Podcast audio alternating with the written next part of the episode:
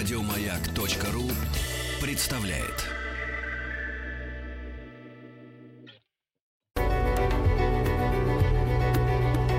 Много букв.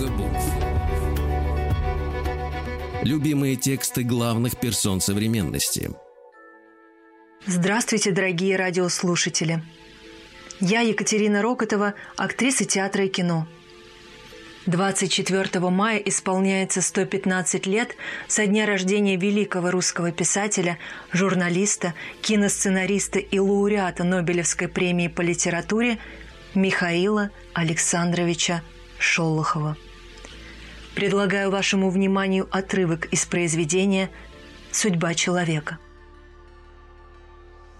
Комендантом лагеря или по-ихнему лагерфюрером был у нас немец Мюллер – невысокого роста, плотный, белобрысый, сам весь какой-то белый, волосы на голове белые, и брови, и ресницы, и даже глаза у него были белесые и на выкате. По-русски говорил, как мы с тобой, да еще на он налегал, будто коренной волжанин.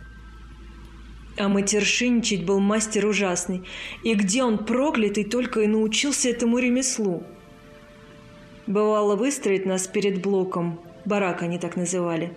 Идет перед строем со своей сворой эсэсовцев, правую руку держит на отлете. А она у него в кожаной перчатке, а в перчатке свинцовая прокладка, чтобы пальцев не повредить. Идет и бьет каждого второго в нос, кровь пускает. Это он называл профилактикой от гриппа. И так каждый день.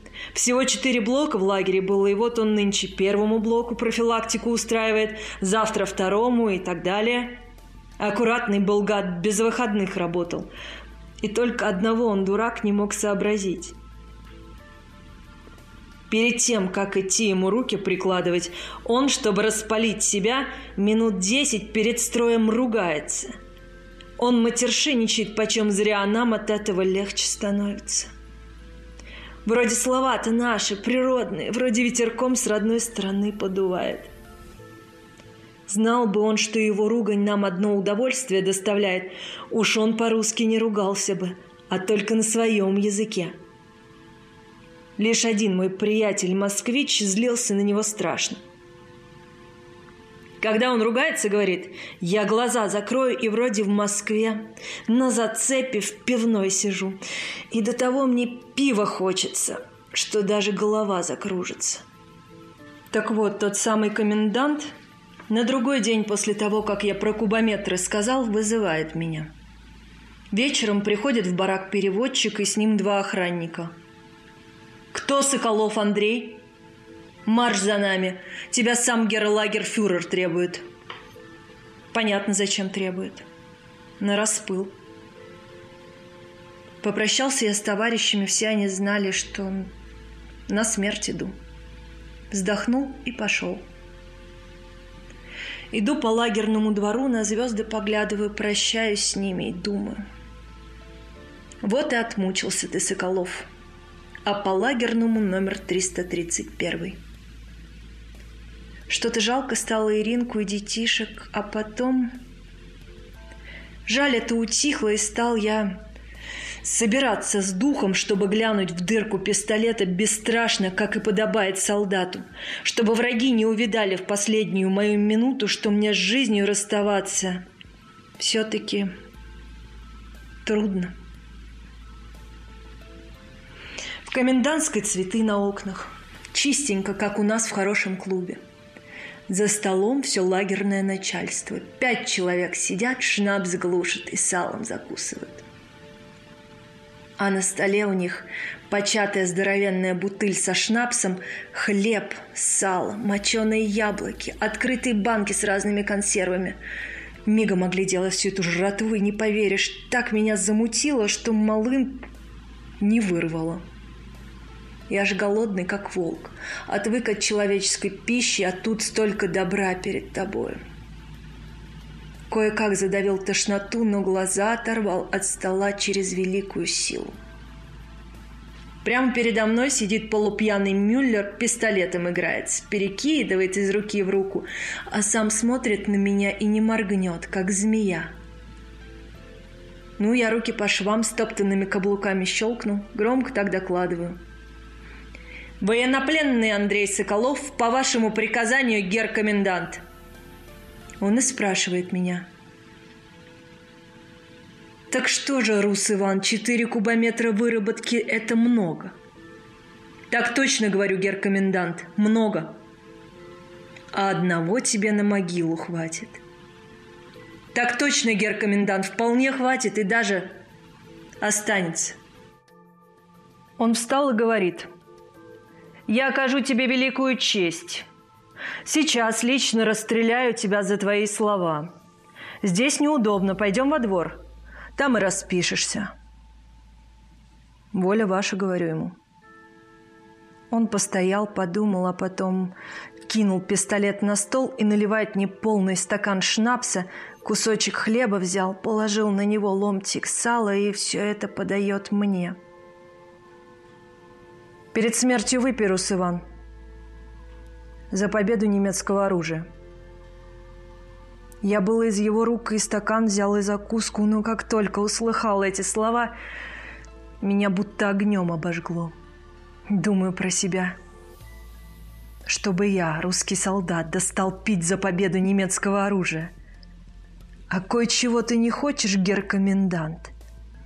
Один черт мне умирать, так провались ты пропадом со своей водкой. Поставил я стакан на стол, закуску положил и говорю. Благодарствую за угощение, но я не пьющий. Он улыбается. Не хочешь пить за победу, в таком случае выпей за свою, погибель. А что мне было терять?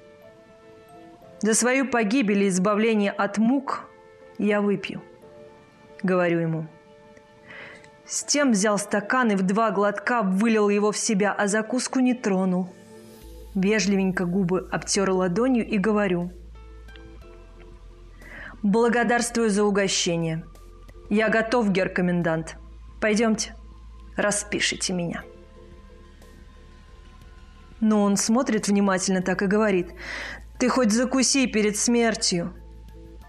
А я ему отвечаю, «Я после первого стакана не закусываю». Наливает он мне второй, подает мне. Выпил я и второй, и опять же закуску не трогаю. На отвагу бью, думаю, хоть напьюсь перед тем, как во двор идти с жизнью расставаться. Высоко поднял комендант свои белые брови и спрашивает – что ж ты не закусываешь, Рус Иван? Ну не стесняйся. А я ему свое. Извините, гер-комендант, я и после второго стакана не привык закусывать. Надул он щеки, фыркнул, а потом как захохочет и сквозь смех что-то быстро говорит по-немецки. Видно, переводит мои слова друзьям. Те тоже рассмеялись. Стульями задвигали, поворачиваются ко мне мордами и уже замечаю, что как-то иначе на меня поглядывают. Вроде помягче. Наливает мне комендант третий стакан, а у самого руки трясутся от смеха. Этот стакан я выпил в растяжку. Откусил маленький кусочек хлеба, остаток положил на стол. Захотелось мне им проклятым показать, что я хотя и с голоду пропадаю, но давиться их ни подачкой не собираюсь, и что у меня есть свое русское достоинство и гордость, и что в скотину они меня не превратили, как ни старались.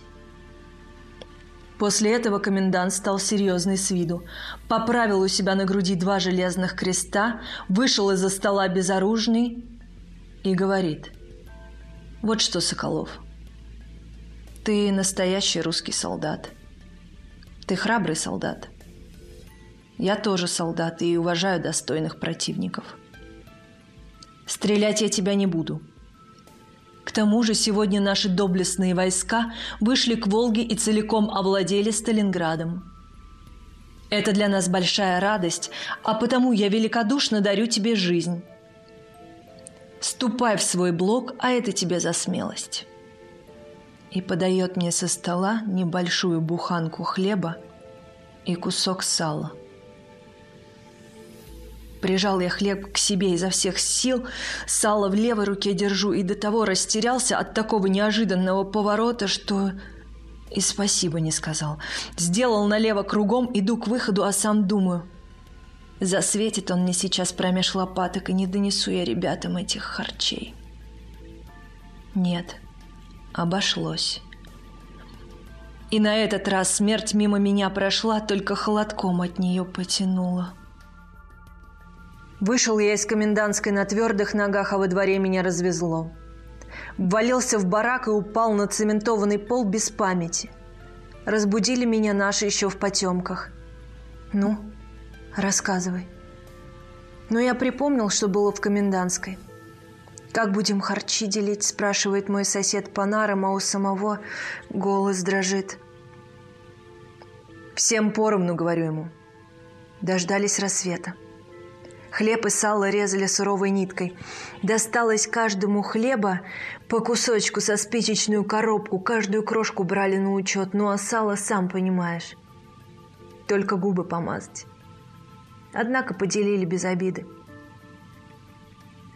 В скорости перебросили нас человек 300 самых крепких на осушку болот, потом в Рурскую область на шахты. Там и пробыл я до 44 -го года. К этому времени наши уже своротили Германию с кулу на бок, и фашисты перестали пленными брезговать. Как-то выстроили нас всю дневную смену, и какой-то приезжий обер-лейтенант говорит через переводчика. Кто служил в армии или до войны работал шофером? Шаг вперед! Шагнуло нас человек семь бывшей шоферни. Дали нам поношенную спецовку и направили под конвоем в город Потсдам. Приехали туда и растрясли нас всех врозь. Меня определили работать в Тодте. Была у немцев такая шарашкина контора по строительству дорог и оборонительных сооружений. Возил я на «Опель» адмирале немцы инженеров в чине майора армии – Ох, и толстый же был фашист. Маленький, пузатый, что в ширину, что в длину одинаковый, и в заду плечистый, как справная баба. Спереди у него над воротником мундира три подбородка висят, и позади на шее три толстючих складки. На нем я определял так не менее трех пудов чистого жиру было. Ходит, пыхтит, как паровоз, а жрать сядет, только держись. Целый день, бывало, жует, да коньяк из фляжки попивает. Кое-когда и мне от него перепадало в дороге. Остановится, колбасы нарежет, сыр, закусывает и выпивает. Когда в добром духе мне кусок кинет, как собаке. Руки никогда не давал, нет. Считал это для него за низкое. Ну, как бы то ни было, а с лагерем же не сравнить. И понемногу стал я запохаживать на человека. Помалу, но стал поправляться. Недели две возил я своего майора из Потсдама в Берлин и обратно, а потом послали его в прифронтовую полосу на строительство оборонительных рубежей против наших. И тут я спать окончательно разучился. Ночи напролет думал, как бы мне к своим на родину сбежать. Приехали мы в город Полоцк, а на заре услыхал я первый раз за два года, как громыхает наша артиллерия, и знаешь, браток, как сердце забилось. Холостой еще ходил к Ирине на свидание, и то оно так не стучало. Бои шли восточнее Полоцка уже километрах в 18. Немцы в городе злые, стали нервные, а толстяк мой стал все чаще напиваться. Днем за городом с ним ездим, и он распоряжается, как укрепление ставить, а ночью в одиночку пьет опух а весь, под глазами мешки повисли. Ну, думаю, ждать больше нечего. Пришел мой час. И надо не одному мне бежать, а прихватить с собой моего толстяка. Он нашим сгодится. Нашел в развалинах двухкилограммовую гирьку, обмотал ее обтирочным тряпьем на случай, если придется ударить, чтобы крови не было. Кусок телефонного провода поднял на дороге. Все, что мне нужно, усердно приготовил и схоронил под переднее сиденье. За два дня перед тем, как распрощаться с немцами, вечером еду с заправки, вижу, идет пьяный, как грязь немецкий унтер, за стенку руками держится – Остановил я машину, завел его в развалины и вытряхнул из мундира. Пилотку с головы снял. Все это имущество тоже под сиденью сунул и был таков. Утром 29 июня приказывает мой майор вести его за город в направлении Тросницы. Там он руководил постройкой укреплений. Выехали. Майор на заднем сиденье спокойно дремлет, а у меня сердце из груди чуть не выскакивает. Ехал я быстро, но за городом сбавил газ, потом остановил машину, вылез, огляделся. Далеко сзади две грузовых тянутся – Достал я гирьку, открыл дверцу пошире. Толстяк откинулся на спинку сиденья, похрапывает, как будто у жены под боком. Но я его тюкнул гирькой в левый висок, он и голову уронил. Для верности я его еще раз стукнул, но убивать до смерти не захотел. Мне его живого надо было доставить, он нашим должен был много кое-чего порассказать. Вынул я у него из кобуры парабеллум, сунул себе в карман, монтировку вбил в спинку заднего сиденья, телефонный провод накинул на шею майору и завязал глухим узлом на монтировке. Это чтобы он не свалился на бок и не упал при быстрой езде. Скоренько напялил на себя мундир и пилотку, но и погнал машину прямиком туда, где земля гудит, где бой идет. Немецкий передний край проскакивал между двух дзотов – из блиндажа автоматчики выскочили, и я нарочно сбавил ход, чтобы они видели, что майор едет. Но они крик подняли, руками махает, мол, ехать туда нельзя, а я будто не понимаю. Подкинул газку и пошел на все восемьдесят. Пока они опомнились, начали бить из пулеметов по машине, а я уже на ничьей земле между воронками петляю не хуже зайца – Тут немцы сзади бьют, а тут свои очертели, из автоматов мне навстречу строчат. В четырех местах ветровое стекло пробили, радиатор пропороли пулями. Ну вот уже лесок над озером. Наши бегут к машине, а я вскочил в этот лесок, дверцу открыл, упал на землю и целую ее. И дышать мне нечем. Молодой парнишка на гимнастерке, у него защитные погоны, каких я еще в глаза не видал. Первым подбегает ко мне, зубы скалит. Ага, чертов Фрид, заблудился. Рванул я с себя немецкий мундир, пилотку под ноги кинул и говорю ему. «Милый ты мой губошлеп, сынок дорогой, какой же я тебе фриц, когда я природный воронежец. В плену я был, понятно. А сейчас отвяжите этого Борова, какой в машине сидит. Возьмите его портфель и ведите меня к вашему командиру. Сдал я им пистолет и пошел из рук в руки, а к вечеру очутился уже у полковника, командира дивизии. К этому времени меня и накормили – и в баню сводили, и допросили, и обмундирование выдали, так что явился я в блиндаж к полковнику, как и полагается. Душой и телом чистый и в полной форме. Полковник встал из-за стола, пошел мне навстречу, при всех офицерах обнял и говорит «Спасибо тебе, солдат, за дорогой гостиниц, какой ты привез нам от немцев. Твой майор с его портфелем нам дороже двадцати языков. Буду ходатайствовать перед командованием о представлении тебя к правительственной награде. Я от этих слов его, от ласки, сильно волнуюсь, губы дрожат, не повинуются, только и мог из себя выдавить. «Прошу, товарищ полковник, зачислить меня в стрелковую часть!» Но полковник засмеялся, похлопал меня по плечу. «Какой из тебя вояк, если ты на ногах ты еле держишься? Сегодня же отправлю тебя в госпиталь. Подлечат тебя там, подкормят. После этого домой к семье на месяц в отпуск съездишь. А когда вернешься к нам, посмотрим, куда тебя определить». И полковник, и все офицеры, какие у него в блиндаже были, душевно попрощались со мной за руку, и я вышел окончательно разволнованный, потому что за два года отвык от человеческого обращения. И заметь, браток, что еще долго я, как только с начальством приходилось говорить, по привычке невольно голову в плечи втягивал. Вроде боялся, что ли, как бы меня не ударили. Вот как образовали нас в фашистских лагерях. Из госпиталя сразу же написал Ирине письмо. Описал все коротко, как был в плену, как бежал вместе с немецким майором. И скажи на милость, ну вот откуда эта детская похвальба у меня взялась? Не утерпел, таки сообщил, что полковник обещал меня к награде представить. Две недели спал и ел. Кормили помалу, но часто, иначе, если бы давали еды в волю, я бы мог загнуться. Так доктор сказал. Набрался селенок вполне, а через две недели куска в рот взять не мог. Ответа из дома нет. И я, признаться, затасковал. Еда и на ум не идет. Сон от меня бежит, всякие дурные мыслишки в голову лезут. На третьей неделе получаю письмо из Воронежа. Но пишет не Ирина, а сосед мой столяр Иван Тимофеевич. Не дай бог никому таких писем получать. Сообщает он, что еще в июне 42 -го года немцы бомбили авиазавод, и одна тяжелая бомба попала прямо в мою хотенку. Ирина и дочери как раз были дома. Ну, пишет, что не нашли от них и следа.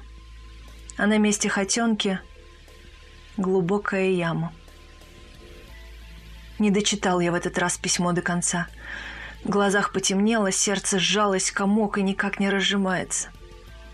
Прилег я на койку, немного отлежался. Дочитал.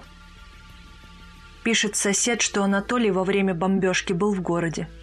Вечером вернулся в поселок, посмотрел на яму и в ночь опять ушел в город. Перед уходом сказал соседу, что будет проситься добровольцем на фронт. Вот и все. Много букв. Много букв.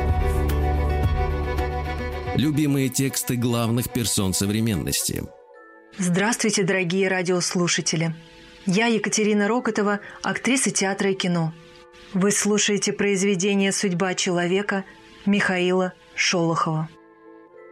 Когда сердце разлезлось и в ушах зашумела кровь, я вспомнил, как тяжело расставалась со мной моя Ирина на вокзале.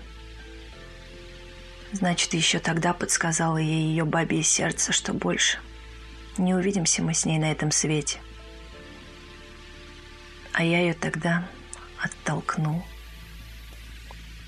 Была семья, свой дом. Все это лепилось годами, все рухнуло в единый миг. Остался я один. Думаю, да уж не приснилась ли мне моя нескладная жизнь. А ведь в плену я почти каждую ночь, про себя, конечно, и с Ириной, и с детишками разговаривал, подбадривал их, дескать, я вернусь, мои родные. Не горюйте обо мне, я крепкий, я выживу, и опять мы будем все вместе. Значит, я два года с мертвыми разговаривал. Рассказчик на минуту умолк, а потом сказал уже иным, прерывистым и тихим голосом. «Давай, браток, перекурим» а то меня что-то удушье давит. Мы закурили. В залитом полой водой лесу звонко выстукивал дятел. Все так же лениво шевелил сухие сережки на ольхе теплый ветер. Все так же, словно под тугими белыми парусами, проплывали в вышней синеве облака, но уже иным. Показался мне в эти минуты скорбного молчания – безбрежный мир, готовящийся к великим свершениям весны, к вечному утверждению живого в жизни. Молчать было тяжело, и я спросил, что же дальше? Дальше-то, нехотя отозвался рассказчик. Дальше получил я от полковника месячный отпуск и через неделю был в Воронеже – Пешком дотопал до места, где когда-то семейно жил. Глубокая воронка, налетая ржавой водой. Кругом бурьян по пояс. Глушь, тишина кладбищенская. Ох, и тяжело же мне было, браток. Постоял, поскорбел душой и опять пошел на вокзал. И часу оставаться там не мог, в этот же день уехал обратно в дивизию. Но месяца через три и мне блеснула радость. Как солнышко из-за тучи нашелся мой Анатолий. Прислал письмо мне на фронт, видать, с другого фронта. Адрес мой узнал от соседа Ивана Тимофеевича. Оказывается, попал он поначалу в артиллерийское училище.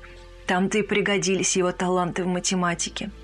Через год с отличием закончил училище, пошел на фронт и вот уже пишет, что получил звание капитана, командует батареей сорокопяток и имеет шесть орденов и медали. Словом, обштопал родителя со всех концов. И опять я возгордился им ужасно. Как ни крути, а мой родной сын, капитан и командир батареи. Это не шутка. Да еще при таких орденах. Это ничего, что отец его на Студебекере снаряды возит и прочее военное имущество. Отцово дело отжитое, а у него, у капитана все впереди. И начались у меня по ночам стариковские мечтания – как война кончится, как я сына женю и сам при молодых жить буду, плотничать и внучат нянчить. Словом, всякая такая стариковская штука. Но и тут получилась у меня полная осечка. Зимой наступали мы без передышки, и особо часто писать друг другу нам было некогда. А к концу войны уже возле Берлина утром послал Анатолию письмишко, а на другой день получил ответ – и тут я понял, что подошли мы с сыном к германской столице разными путями, но находимся один от одного поблизости. Жду не дождусь, прям-таки не чаю, когда мы свидимся. Ну и свиделись. Аккурат 9 мая, утром, в День Победы, убил моего Анатолия немецкий снайпер. Во второй половине дня вызывает меня командир роты – Гляжу, сидит у него незнакомый мне артиллерийский подполковник. Я вошел в комнату, и он встал, как перед старшим по званию. Командир моей роты говорит «К тебе, Соколов!» А сам отвернулся к окну.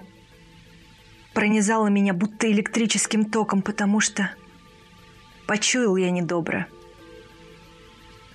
Подполковник подошел ко мне и тихо говорит – Мужайся, отец. Твой сын, капитан Соколов, убит сегодня на батарее. Пойдем со мной. Качнулся я, но на ногах устоял. Теперь и то, как сквозь сон вспоминаю, как ехал вместе с подполковником на большой машине, как пробирались по заваленным обломками улицам, туманно помню солдатский строй — и обитый красным бархатом гроб. А Анатолия вижу вот как тебя, браток. Подошел я к гробу. Мой сын лежит в нем, и не мой. Мой — это всегда улыбчивый, узкоплечий мальчишка с острым кадыком на худой шее. А тут лежит молодой, плечистый, красивый мужчина. Глаза полуприкрыты, будто смотрит он куда-то мимо меня в неизвестную мне далекую даль. Только в уголках губ так и осталась смешинка прежнего сынишки, только какого я когда-то знал. Поцеловал я его и отошел в сторону. Подполковник речь сказал. Товарищи, друзья моего Анатолия слезы вытирают, а мои невыплаканные слезы, видно, — на сердце засохли. Может, поэтому оно так и болит. Похоронил я в чужой немецкой земле последнюю свою радость и надежду. Ударила батарея моего сына, провожая своего командира в далекий путь, и словно что-то во мне оборвалось. Приехал я в свою часть сам не свой, но в скорости меня демобилизовали – Куда идти? Неужто в Воронеж? Ни за что. Высунулся я в окошко и кричу ему. «Эй, Ванюшка, садись скорее в машину. Прокачу на элеватор, оттуда вернемся сюда. Пообедаем». Он от моего окрика вздрогнул, соскочил с крыльца, на подножку вскарабкался и тихо так говорит – «А вы откуда знаете, дядя, что меня Ваней зовут?» и глазенки широко раскрыл, ждет, что я ему отвечу. Но я ему говорю, что я, мол, человек бывалый, и все знаю. Зашел он с правой стороны, я дверцу открыл, посадил его рядом с собой. Поехали. Шустрый такой парнишка, а вдруг чего-то притих. Задумался и нет-нет, да и взглянет на меня из-под длинных своих загнутых кверху ресниц. Вздохнет. Такая мелкая птаха уже научилась вздыхать. Его ли это дело? Опрашиваю. «Где же твой отец, Ваня?» Шепчет. Погиб на фронте. А мама? Маму бомба убила в поезде, когда мы ехали. А откуда вы ехали? Не знаю. Не помню. И никого у тебя тут родных нету? Никого. Где же ты ночуешь? А где придется? Закипела тут во мне горючая слеза, и сразу я решил не бывать тому, чтобы нам порознь пропадать. Возьму его к себе в дети. И сразу у меня на душе стало легко и как-то светло. Наклонился я к нему, тихонько спрашиваю. «Ванюшка, а ты знаешь, кто я такой?» Он и спросил, как выдохнул. «Кто?» Я ему и говорю так же тихо. «Я твой отец». Боже мой, что тут произошло? Кинулся он ко мне на шею, целует в щеки, в губы, в лоб, а сам, как свиристель, так звонко и тоненько кричит, что даже в кабинке глушно. «Папка родненький, я знал, я знал, что ты меня найдешь. Все равно найдешь. Я так долго ждал, когда ты меня найдешь. Прижался ко мне и весь дрожит, будто травинка под ветром. А у меня в глазах туман, и тоже всего дрожь бьет, и руки трясутся.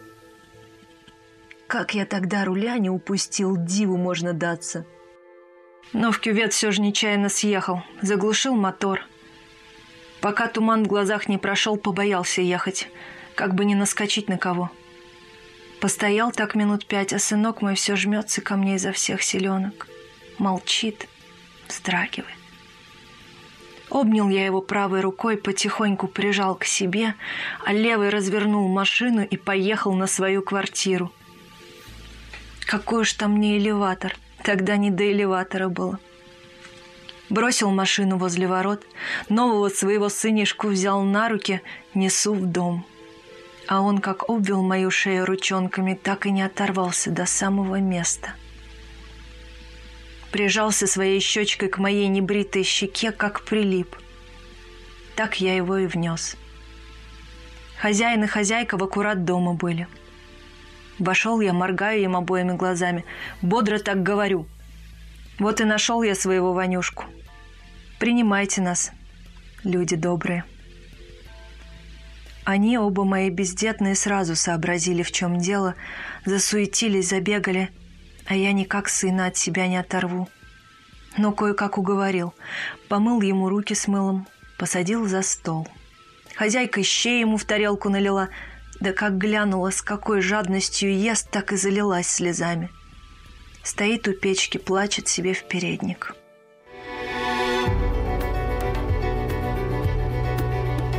Много букв.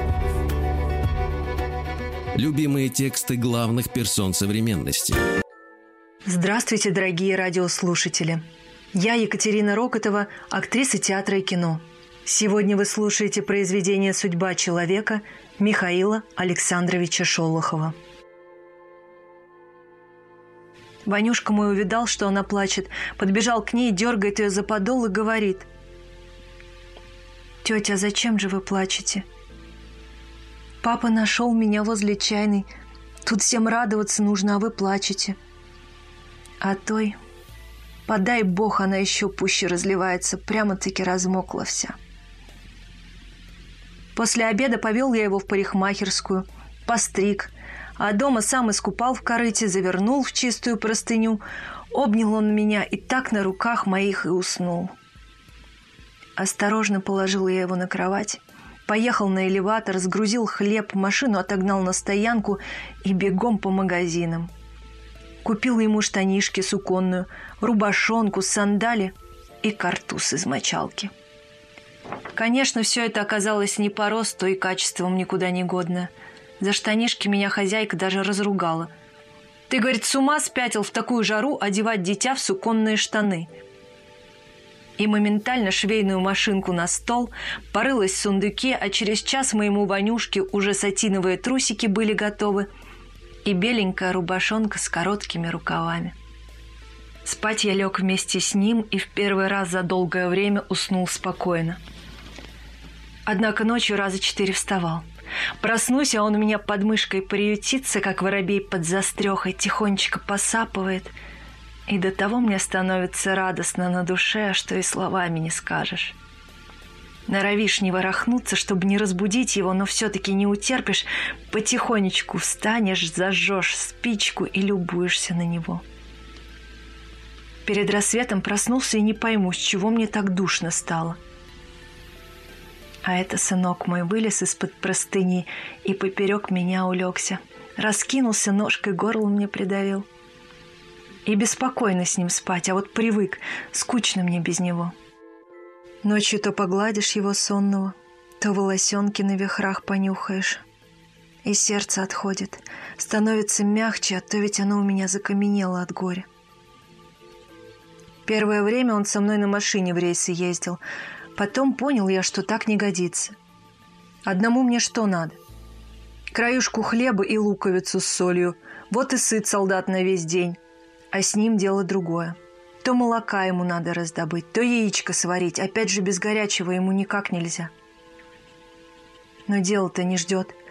Собрался я с духом, оставил его на попечение хозяйки – так он до вечера слезы точил, а вечером удрал на элеватор встречать меня и до поздней ночи ожидал там. Трудно мне было с ним на первых порах. Один раз легли спать еще засветло. Днем наморился я очень, и он-то всегда щебечет, как воробушек. А тут что-то примолк. Спрашиваю. «Ты о чем думаешь, сынок?» А он меня спрашивает, а сам в потолок смотрит. «Папка, ты куда свое кожаное пальто дел? В жизни у меня никогда не было кожаного пальто. Пришлось изворачиваться. В Воронеже осталось, говорю ему. А почему ты меня так долго искал?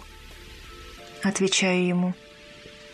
Я тебя, сынок, и в Германии искал, и в Польше, и всю Белоруссию прошел и проехал.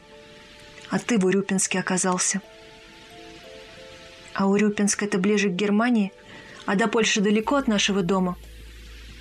Так и болтаем с ним перед сном. А ты думаешь, браток, про кожаное пальто он зря спросил? Нет, это неспроста. Значит, когда-то отец его настоящий носил такое пальто, вот оно ему и запомнилось. Ведь детская память, как летняя зорница.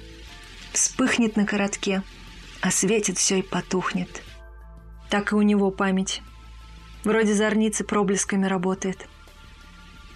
Может, и жили бы мы с ним еще с годик в Урюпинске, но в ноябре случился со мной грех. Ехал по грязи, в одном хуторе машину мою занесло, и тут корова подвернулась. Я избил ее с ног. Ну, известное дело, бабы крик подняли, народ сбежался, и автоинспектор тут как тут. Отобрал у меня шоферскую книжку, как я не просил его смилостивиться – Корова поднялась, хвост задрала и пошла скакать по переулкам. А я книжки лишился. Зиму проработал плотником, а потом списался с одним приятелем, тоже сослуживцем. Он в вашей области, в Кашарском районе, работает шофером. И тот пригласил меня к себе. Пишет, мол, поработаешь полгода по плотинской части, а там, в нашей области, выдадут тебе новую книжку. Вот мы с сынком и командируемся в Кашары – походным порядком. Чужой, но ставший мне близким человек поднялся, протянул большую, твердую, как дерево, руку. «Прощай, браток. Счастливо тебе». И тебе счастливо добраться до кошар. Благодарствую. Эй, сынок, пойдем к лодке. Мальчик подбежал к отцу, пристроился справа и, держась за полу отцовского ватника, засеменил рядом с широко шагавшим мужчиной. Два осиротевших человека. Две песчинки, заброшенные в чужие края военным ураганом невиданной силы. Что-то ждет их впереди. И хотелось бы думать, что этот русский человек, человек несгибаемой воли, выдержит и около отцовского плеча вырастет тот, который, повзрослев, сможет все вытерпеть, все преодолеть на своем пути, если к этому позовет его Родина.